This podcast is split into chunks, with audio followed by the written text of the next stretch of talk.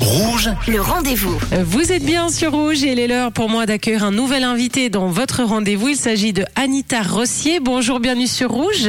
Oui, bonjour, enchantée. Enchantée, merci Anita. Alors euh, vous êtes euh, maître praticienne certifiée en hypnose ericksonienne, euh, praticienne certifiée en santé par le toucher et coach émotionnel chez Anizen. Et ensemble, on va parler d'une conférence sur l'hypersensibilité. Alors euh, chez Anizen, vous êtes des spécialistes hein, euh, sur ce domaine-là. Pour commencer, justement, quelles sont les caractéristiques d'un hypersensible? Alors écoutez, ça dépend un petit peu si on parle de ce que dit la science ou si on parle de ce que les gens ressentent habituellement en tant que personnes hautement sensibles.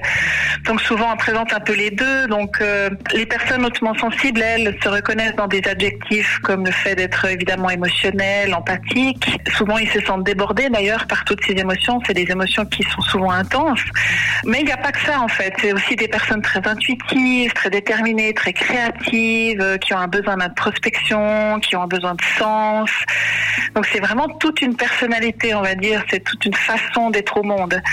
Après, si on parle de la science elle-même, en fait, euh, nous on a pris euh, surtout ce que dit euh, Hélène Aron, parce qu'il y a plusieurs théories qui sont conjointes. Mais nous, celle qu'on propose, euh, par exemple, souvent pour évaluer, c'est celle de Hélène- Hélène Aron.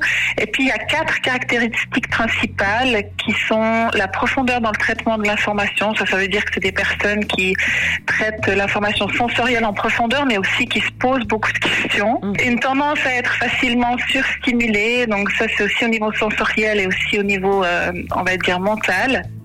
Une grande conscience des stimuli subtils, ça, ça veut dire avoir une attention des détails particulières. Et puis, bien sûr, cette grande réceptivité émotionnelle et empathique.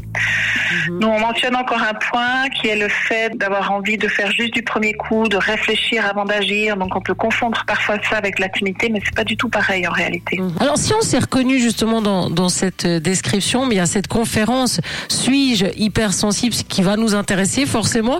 Qu'est-ce qu'on va y apprendre à cette conférence En- quoi est-ce qu'elle va nous, nous aider si on est un hypersensible Alors déjà, nous, on avait à cœur de présenter un petit peu, ben, justement, là où on a la recherche sur le domaine, qu'est-ce qui est vrai, qu'est-ce qui est faux, sortir un peu de cette question de savoir si c'est un mythe ou une réalité. Donc ça, ça nous tenait à cœur dans chacune des conférences qu'on fait. Donc on va présenter la recherche, mais on va aussi faire beaucoup d'exercices.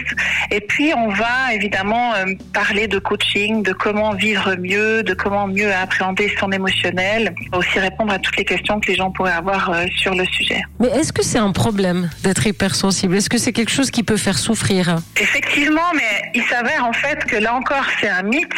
On va dire que les études démontrent qu'il n'y a pas plus de troubles anxio-dépressifs ou d'autres pathologies chez un hypersensible que chez une autre personne. Il faut savoir que c'est un tempérament inné, ça veut dire qu'on vient au monde avec. En fait, ça concerne 20% de la population. Et puis c'est une proportion qui est préservée au cours des âges, ça veut dire que c'est tout à fait nécessaire à l'évolution de l'espèce.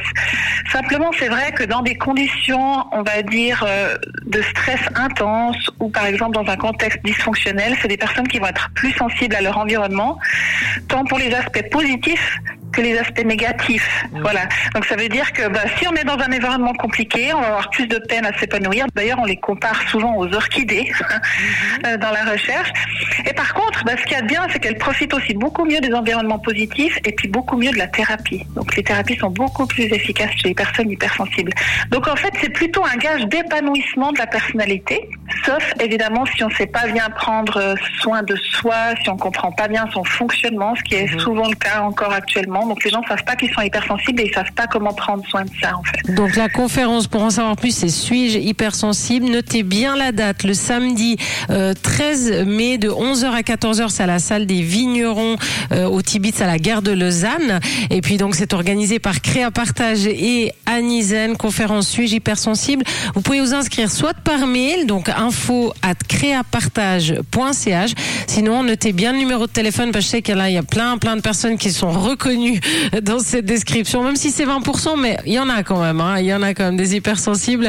Donc c'est le 078 euh, 667 55 95. Je répète 078 667 55 euh, 95. Et puis euh, euh, pour vous contacter à vous chez Anisen, c'est comment le site internet? www.anisen.ch a n i z e Merci beaucoup en tout cas Anita Rossi. aussi d'avoir été notre invité sur Rouge. Merci. C'était un grand plaisir. Merci à vous. Merci beaucoup. Et moi, je vous rappelle que si vous avez manqué une information, bien cette interview est à retrouver en podcast sur notre site rouge.ch. Laurent